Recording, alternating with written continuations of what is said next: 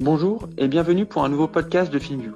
FinView échange tous les mois avec des entrepreneurs FinTech et InsurTech afin de discuter de leur parcours, mais également pour mieux connaître les différents défis auxquels ils sont confrontés, que ce soit réglementaire, la gestion de la fraude ou encore l'accès au financement alternatif. Pour terminer, FinView vous informe des dernières offres d'emploi disponibles parmi les entreprises qui figurent dans le podcast. Bonne écoute.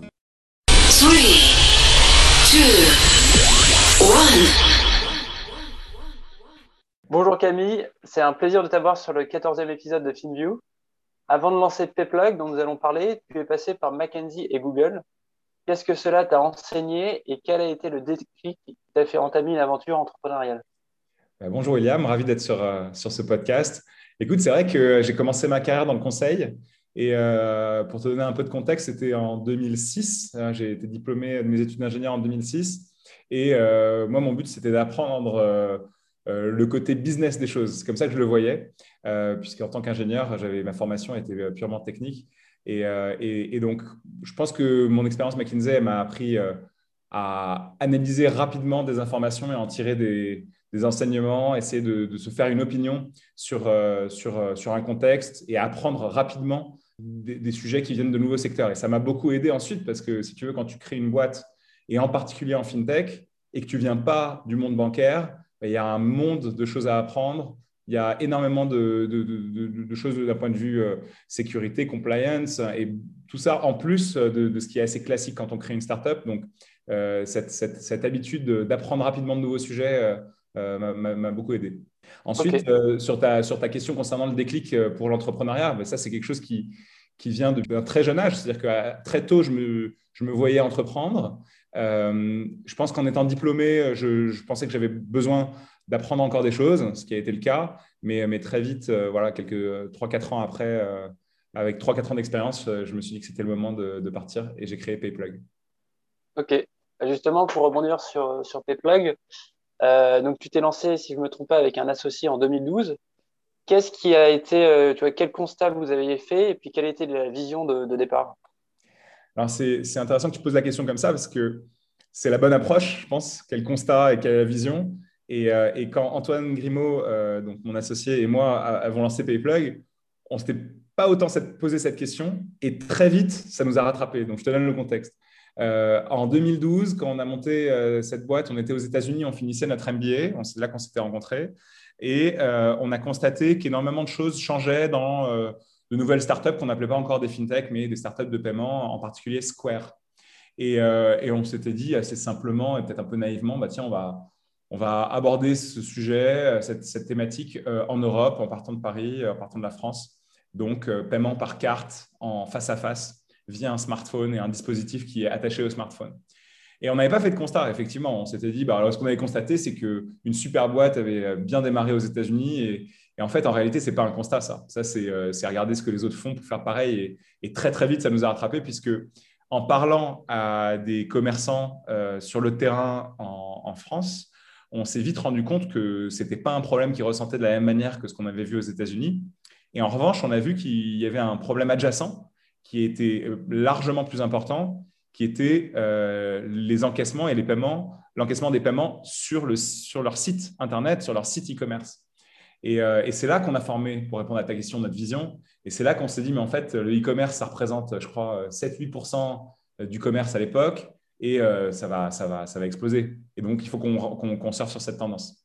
Et d'après toi, aux États-Unis, ce pain-là était euh, déjà en partie adressé parce qu'ils avaient quelques années d'avance sur le sur le e-commerce et, le, paiement en ligne, ou pas forcément? Tu, parles, tu parles du paiement en ligne hein? Tu disais Square était très bon sur les point of sales. Ouais. Euh, mais j'imagine qu'à l'époque, bah, il y avait Stripe a dû se lancer un ouais, petit peu. Stripe commençait à peu près au même moment et je pense qu'il y avait le même pain sur les paiements en ligne là-bas. D'ailleurs, euh, Stripe, c'est super bien développé là-bas euh, avant de, se lancer dans plein de pays.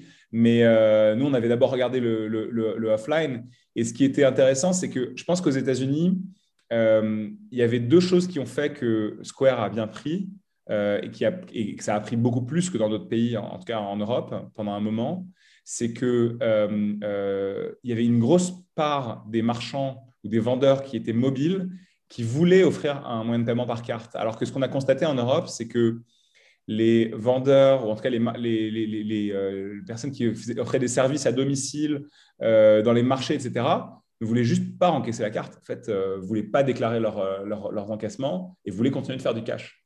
Et c'est seulement quand le e-commerce s'est vraiment développé, quand euh, la carte a encore plus pris d'ampleur, qu'on a eu de nouveaux, nouveaux, nouveaux, systèmes comme euh, le paiement sans contact et qu'en fait la carte euh, en, physique et en, à distance s'est beaucoup développée, qu'on a vu tous les tout petits micro merchants commencer à accepter la carte même en, physique. Et c'est là que des solutions comme Square ont pris en, Europe et en France en particulier. Et même si ça n'a jamais pris, a eu le même essor qu'aux États-Unis. Et donc, Payplug a été lancé en 2012. Il y a eu cinq années entre votre lancement et votre achat par Natixis. Et entre-temps, euh, vous avez effectué deux pivots. Est-ce que tu peux nous en dire un peu plus euh, sur ça et puis les raisons qui vous ont poussé à pivoter? Tout à fait. Alors, bah, j'ai commencé à, en parler dans, ma réponse précédente. Concrètement, euh, on se lance, on, arrive en, France en été 2012. En octobre, on fait un, un, un précis de, de, Friends and Family d'à peu près 500 000 euros. Euh, pour lancer cette solution de paiement en magasin. Avant même de vraiment faire la, Customer Discovery qu'on a, qu'on a faite après, euh, ce qui se passe, c'est que euh, quelques semaines après notre levée, Visa et Mastercard imposent aux acteurs du secteur de changer de dispositif pour l'Europe et disent c'est pas possible de faire un système aussi simple et aussi peu sécurisé que ce qu'il y a aux États-Unis. Vous devez, pour accepter les paiements sur smartphone, avoir un dispositif assez lourd, sécurisé, avec code PIN, et une, une ribambelle de certification. Et donc, cet aspect hardware qui était beaucoup plus coûteux, parce que pour te donner une idée, le device Square qu'ils avaient aux États-Unis coûtait entre 5 et 10 dollars à la fabrication. Et là, euh, les certifications et la sécurité imposaient un device qui allait coûter entre 100 et 150 euros. Et donc, ce play de, hardware nous a beaucoup moins euh, emballé. Et en parallèle, on a vu qu'il euh, y avait une, moins d'appétence client. Donc, premier pivot, on se dit, on va faire on va faire autre chose avant d'arriver au e-commerce. On va faire du paiement par SMS. Donc, la toute première euh, offre commercialisée de PayPlug, c'est une application pour le vendeur dans lequel il rentre le numéro, de euh, le numéro de portable de son client et le montant à encaisser. Et quand il clique Envoyer, le client reçoit un lien de paiement par SMS. En cliquant sur ce lien, il tombe sur une page de paiement en ligne, il fait son paiement en ligne et le marchand est notifié. Donc, ça permettait de faire un paiement à la fois à distance et en face à face grâce au paiement en ligne et le SMS. Et très, très vite, donc ça, c'était le premier pivot en, voilà, en fin, 2000, euh, 2012, euh, quelques, quelques semaines après le, la levée de fonds. Et euh, très vite après, on a des commerçants qui nous disent, mais c'est curieux, votre lien, c'est sympa de l'envoyer par SMS, mais moi, je voudrais pouvoir le copier et le coller sur mon site Internet pour vendre des t-shirts, des casquettes, des chaussures. Et on se rend compte qu'ils étaient complètement insatisfaits de l'offre PayPal à l'époque qui imposait aux clients d'avoir un compte PayPal et, ils ne voulaient non plus pas se tourner euh, vers les solutions bancaires qui étaient très très compliquées à mettre en place. Et donc on a développé PayPlug comme une solution d'acceptation CB, e-commerce simple à mettre en place. Et donc là-dessus, euh, d'un point de vue tech, entre la première euh, idée ou itération et, ce qui est devenu PayPlug, est-ce qu'il y avait, j'imagine, un besoin tech, une architecture différente? Est-ce qu'il y avait des challenges là-dessus? Oui, alors euh, ce n'était pas les mêmes challenges, mais euh, en fait, on n'a jamais vraiment lancé la solution euh, hardware. Donc, donc, nous, entre la solution SMS et la solution e-commerce, les évolutions, il y a eu beaucoup de features, mais d'un point de vue purement stack, on était sur la même lancée de paiement en ligne. il y a quand même eu des gros challenges techniques, puisque pour accepter les paiements par carte et avoir la main complète sur sur euh, les, pages de paiement et pouvoir stocker les numéros de carte, il faut une certification qui s'appelle PCI DSS, qui est une certification de sécurité informatique extrêmement difficile à obtenir et qu'on a décidé de faire enfin, très tôt dans l'histoire de, la boîte.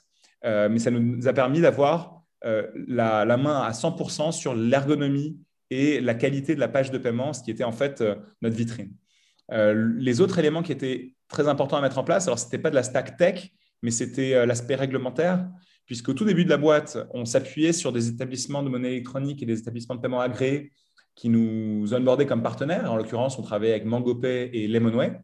Et assez vite, quand on a commencé à faire du volume, euh, on a vu que l'opportunité d'être nous-mêmes établissement de paiement agréé allait apporter énormément de valeur pour nous donner l'autonomie sur l'enrôlement des clients, faire nos propres KYC, faire notre propre lutte contre le blanchiment et notre propre lutte contre la fraude, et pouvoir avoir en direct nos partenaires bancaires sans, avoir, sans être en fait passé par des intermédiaires. Et à partir d'un certain volume, je pense à partir d'une centaine de millions d'euros par an, ça commence à avoir vraiment du sens d'avoir tes propres agréments.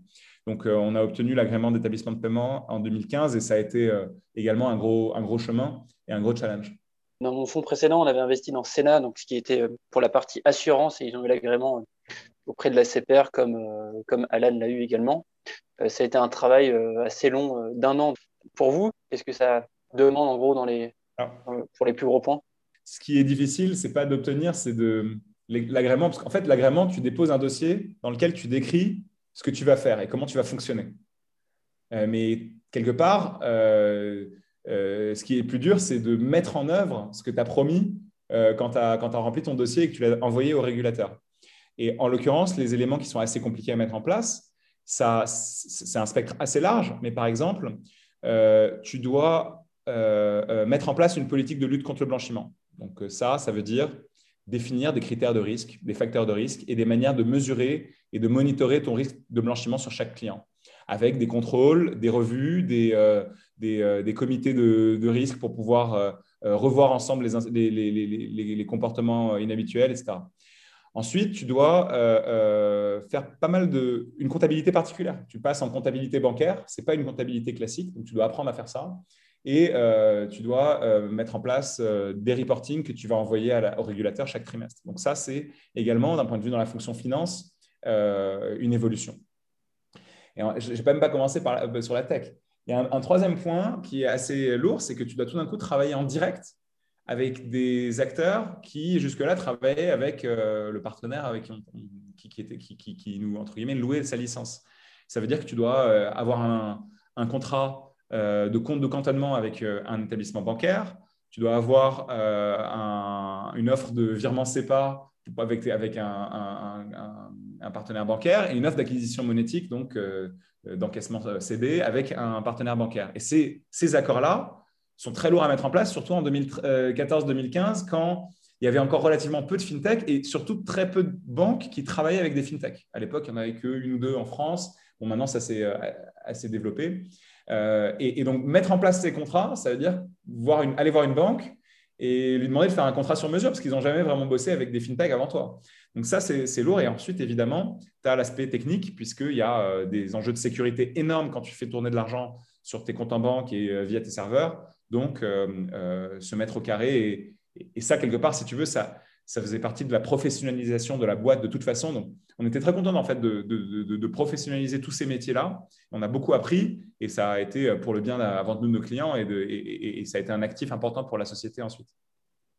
Ok, passionnant.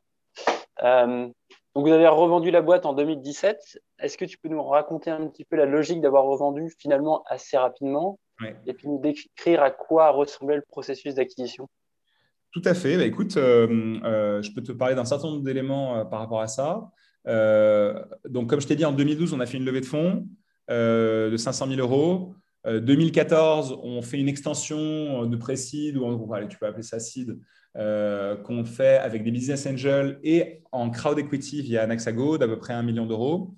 Et dans la foulée, on obtient une subvention de quasiment 2 millions d'euros de la, Commission européenne. Donc, on était fundé, disons, euh, seed level funded.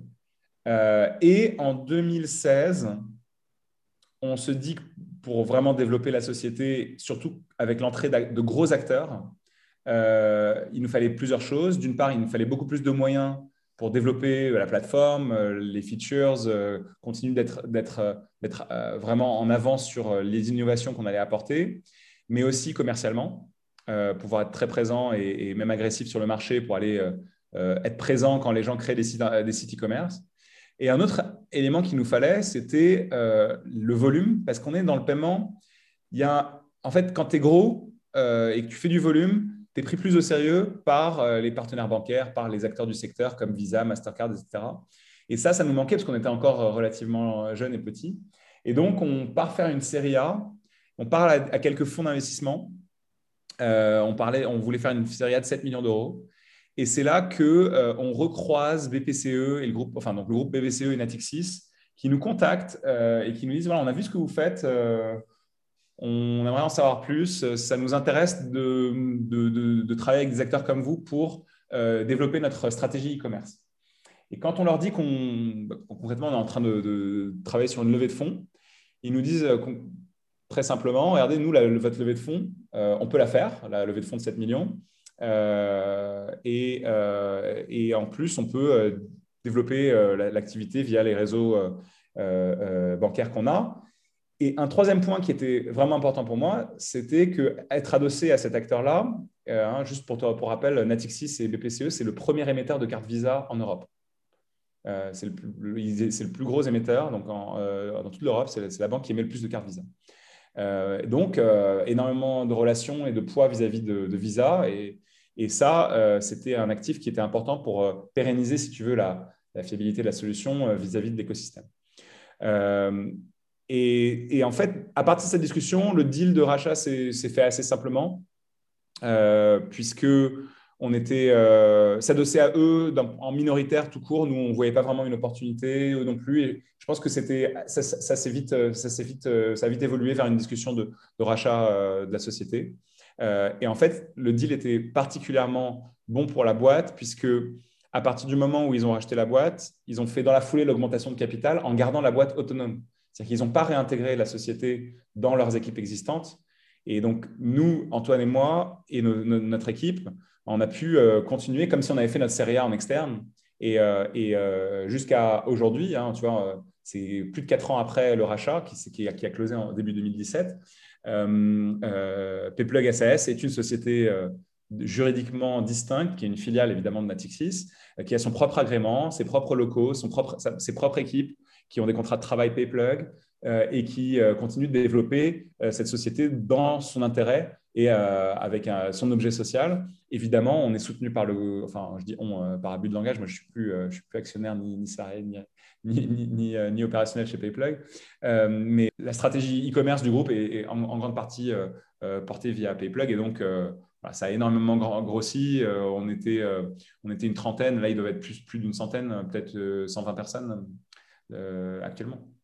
Ok. Et juste par curiosité, euh, si tu peux le dire, sinon euh, pas mind, mais en termes de TPV ou de chiffre d'affaires, ou juste pour voir un peu le trigger qui, a intéressé un groupe c'était pas, on faisait pas beaucoup de chiffre d'affaires. Ce qui a été valorisé, c'est avant tout notre capacité à développer des interfaces et des parcours clients simples euh, donc, euh, la valeur a été largement euh, pondérée sur, sur, sur, l'asset, plus que sur le, le, chiffre bah, écoute, super. et puis, donc maintenant, on en vient à ta, nouvelle aventure qui est Logic Founders. Très curieux d'en apprendre un peu plus sur votre thèse chez Logic Founders et puis également votre modèle, que ce soit le modèle opérationnel, donc comment, grosso modo, vous trouvez l'idée, donc pré-idée au spin-off, en passant par les recrutements des fondateurs et, et, autres. Et puis également un petit peu le modèle euh, plus equity avec les fondateurs, dans quelle mesure vous les euh, fondez ou pas, et puis quel à peu près le, l'ownership de la boîte vous prenez au compte. Euh, donc très curieux d'en savoir plus sur ces points-là. Bah, écoute, ravi d'en parler. donc, effectivement, il s'est écoulé un certain temps entre mon départ de PayPlug en 2019 et l'annonce de Logic Founders, du coup, deux ans plus tard, donc janvier 2021. Et en réalité, ça fait euh, depuis début 2020 que je, prépare euh, ce projet. Euh, créer un startup studio dédié à la fintech, c'est quelque chose qui me travaille depuis plusieurs années. Et j'attendais de mettre en place un certain nombre de briques pour pouvoir, pouvoir le lancer. la thèse, avant tout, c'est que on est au début d'un renouvellement de l'écosystème bancaire. Donc, on peut avoir l'impression que la fintech, ça fait déjà 10 ans que ça existe mais on n'a même pas euh, égratigné la surface. Euh, il suffit de regarder euh, la valorisation et, les actifs et, les marges du secteur bancaire pour voir qu'il est largement encore concentré sur les acteurs traditionnels. en même temps, ces acteurs ne sont pas en train d'investir dans l'innovation, ils sont en train d'investir dans la digitalisation, mais ils ne sont pas en train d'investir dans des nouveaux usages. Et donc, nous, on pense que très fortement que les API, euh, c'est-à-dire la, la, possibilité de déplacer de l'argent de manière programmatique, de s'assurer de manière programmatique, de, prêter euh, et d'emprunter de manière programmatique, euh, va remplacer une grosse partie du comportement bancaire d'aller dans une agence ou même parler à un conseiller bancaire. Donc, on n'a pas une thèse spécifique dans la fintech, c'est vraiment sur tous les sujets de la fintech et même on, s'autorise à regarder les sujets d'assurance, même si ça ne va pas être probablement les, toutes premières boîtes, parce que c'est moins mon expertise.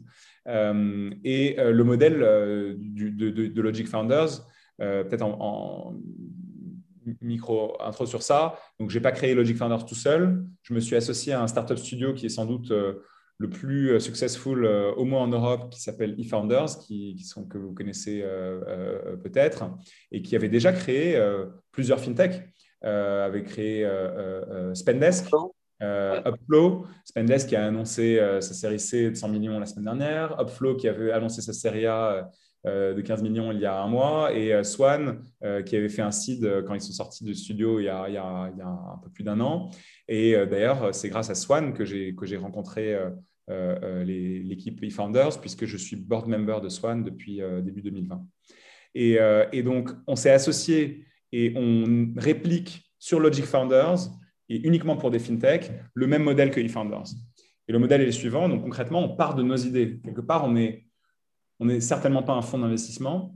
on, on, finance nos activités nous-mêmes et on ne finance pas des, boîtes. nous, on crée des sociétés euh, et ma démarche, en fait, on, parlera de la première société tout à l'heure, mais concrètement, j'ai une idée, on la valide ensemble avec l'équipe eFounders. Et une fois qu'on est d'accord pour partir sur cette, idée, ben, concrètement, je vais chercher des associés, comme si je montais cette idée tout seul pour en être l'un des cofondateurs euh, sur la durée. Euh, donc, je vais te rencontrer, je vais dire voilà, écoute, je, monte, je travaille sur cette idée, tu as envie de monter une boîte, on va se parler quelques fois, et si on s'entend bien, alors, euh, je vois beaucoup de monde euh, par rapport aux personnes avec qui euh, je finis, je finis par, monter une boîte, mais, mais par exemple, sur, sur Numéral, la première boîte, on en a parlé avec Edouard et Hichem au premier trimestre, et très rapidement, on s'est bien entendu, ils ont rejoint le projet au deuxième trimestre. Et en fait, notre modèle, c'est que pendant une, une période de, allez, je vais être large, de 6 à 18 mois, mais en moyenne, disons un an, on va co-construire la plateforme technique, on va spécifier la vision, le produit, et on va euh, aller chercher les premiers clients et le début de chiffre d'affaires. Et pour ça, on, fait on, fait trois choses. D'une part, moi, je suis opérationnel euh, une bonne partie de mon temps aux côtés des fondateurs, comme l'un des, des, fondateurs. Je ne suis pas CEO ni CTO, mais je suis cofondateur avec les autres. Et donc, on est vraiment dans, dans le concret euh, à travailler le, produit, la roadmap, les partenariats, etc. La vision, le pitch de, financement, etc. Euh, euh, deuxième chose qu'on apporte, c'est qu'on a une équipe euh, qui est l'équipe eFounders et qui travaille autant sur les boîtes de Logic Founders que les boîtes de eFounders, qui comporte des, voilà, qui, inclut des, product managers, des designers, des personnes de marketing, communication, recrutement, finance et légal qui vont accompagner les boîtes sur tous ces sujets-là. et le troisième sujet, c'est qu'on va recruter les premiers 6-7 développeurs du futur projet qui va sortir du studio. Euh, et euh, c'est ça qui va nous permettre de, développer la plateforme, puisque nous, on a une conviction forte, c'est que on ne veut pas partager, entre guillemets, euh, comme on le fait sur d'autres fonctions, la fonction engineering développement. On pense que ça, ça doit être propre à chaque boîte, day one, puisque c'est une stack qui va être portée et qui va, sur laquelle va être bâti le produit pendant plusieurs années. Donc, on, fait, on, fait, tout ça et dès qu'on estime qu'on est prêt à aller faire un seed euh, institutionnel, donc avec des VC, à ce moment-là, les fondateurs vont aller lever des fonds. Et dès qu'ils font leur seed, euh, ils sortent du studio. Et là, ils prennent leur indépendance, puisque la volonté euh, de notre studio, c'est de créer des boîtes indépendantes day one. Enfin, day one, on sait qu'elles vont être indépendantes. Le but, c'est pas de faire travailler les projets ensemble, de les garder longtemps. Donc, l'objectif, c'est de faire une levée de fonds pour pouvoir financer la, vraie phase de, développement, enfin en tout cas la toute première phase de développement euh, post-seed. Euh, et donc notre, notre modèle économique, en fait, c'est, qu'on on, prend de l'equity, on partage l'equity de départ avec les fondateurs. Et donc quelque part, on est l'un des fondateurs euh, en tant que studio. Et donc c'est à peu près dans ces ordres de grandeur-là. C'est comme si on était trois fondateurs plutôt que plutôt que, plutôt que deux. on valorise aussi bah, tous les apports qu'on, fait, mais on est dans ces ordres de grandeur-là. Très clair. Vous vous focalisez davantage sur le B2B et la partie tech ou est-ce que vous, vous excluez d'office les, projets plutôt B2C la, beauté du modèle studio pour les personnes du studio, c'est qu'en fait, on monte les, boîtes qui nous intéressent et dans lesquelles aussi on a quelque chose à apporter. Euh, donc moi, je me vois comme, euh, comme cofondateur. Euh, clairement, je ne viens pas du monde du B2C, ce n'est pas mon intérêt principal. J'ai du mal à dire non, jamais on fera du B2C parce que ça reste quand même un, gros point de, la fintech. Mais naturellement, mes idées, les idées qui, me viennent, elles viennent avant tout en B2B ou en infrastructure. Euh, ah comme, comme, on va en parler euh, si tu veux, sur, sur, sur, la première, euh, sur la première startup. Donc, en particulier B2B, tout ce qui est infrastructure, tout ce qui est paiement et tout ce qui est lending, ça va être les premières, à mon avis, les premières boîtes. justement, pour, pour parler de la première qui est Numéral, bah, écoute, je veux bien que tu nous en dises un peu plus sur, sur elle et puis où vous en êtes là-dessus. Tout à fait. Bah, écoute, Numéral, c'est c'est la réponse à un problème que j'ai vécu euh, de près chez PayPlug.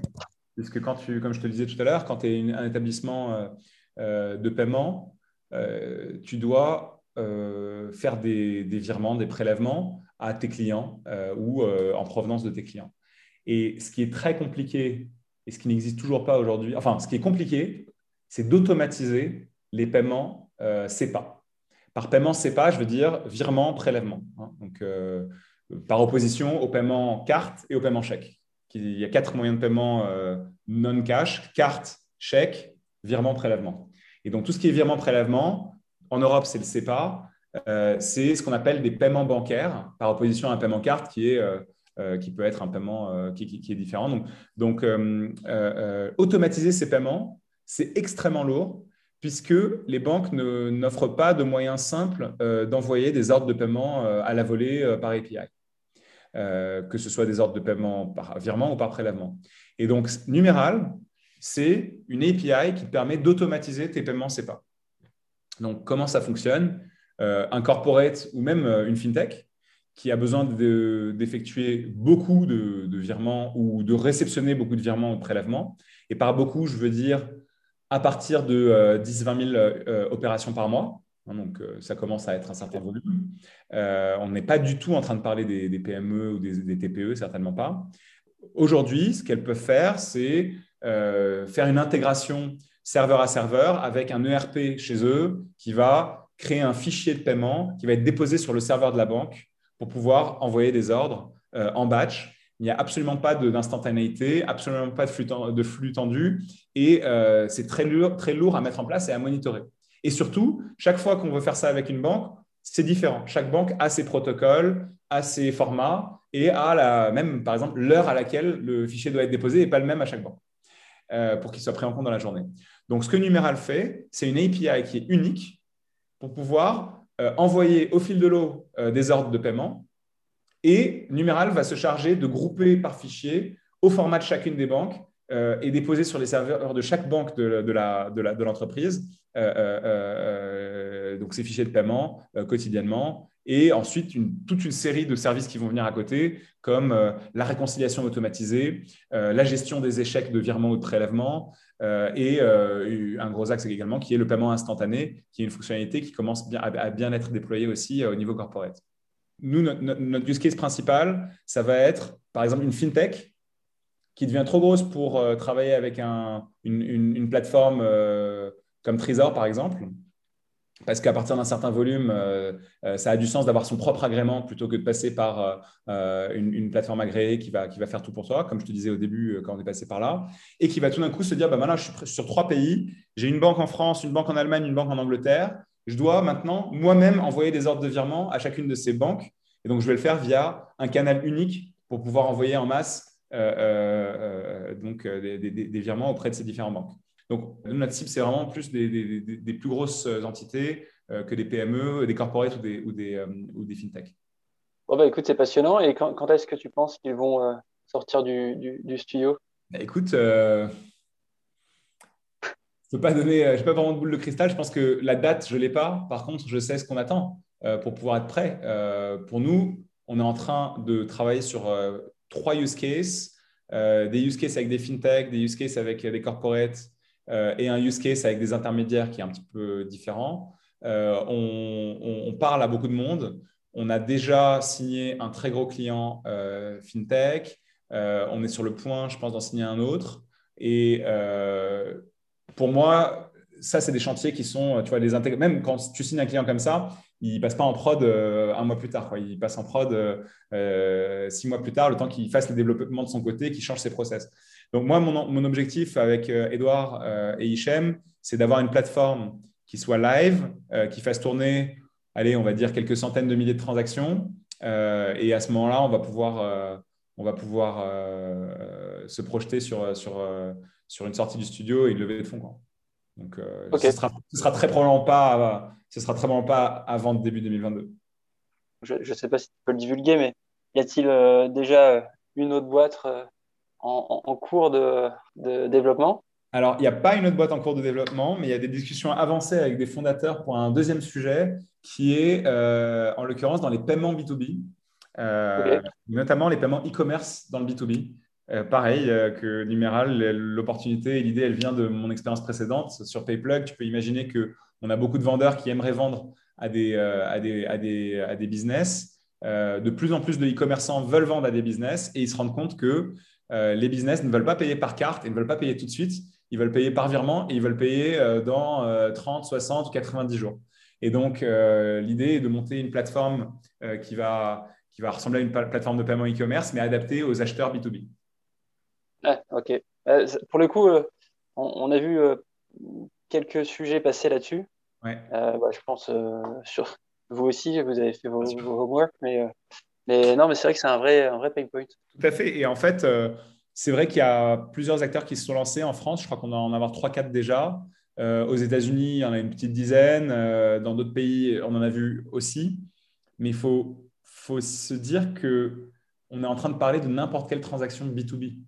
C'est-à-dire qu'il mm. y a des use cases à, l'intérieur du B2B, euh, des, paiements B2B. Tu vas avoir euh, des gens qui, à mon avis, il va y avoir de la segmentation. Et chaque acteur va choisir son segment et on est sur des boulevards à chaque fois. Donc, par exemple, tu as ceux qui vont, qui vont euh, se mettre sur les achats de, de COGS, donc d'approvisionnement pour, pour, et, de stock. Tu as ceux qui vont se mettre sur les achats de GNA. Tu as ceux qui vont être sur des achats cross-border. Déjà, ça, c'est trois catégories d'achats et les fonctionnements, les, parcours ne sont pas exactement les mêmes. Ensuite, tu vas avoir euh, ceux qui vont apporter principalement une brique de paiement et d'analyse de risque.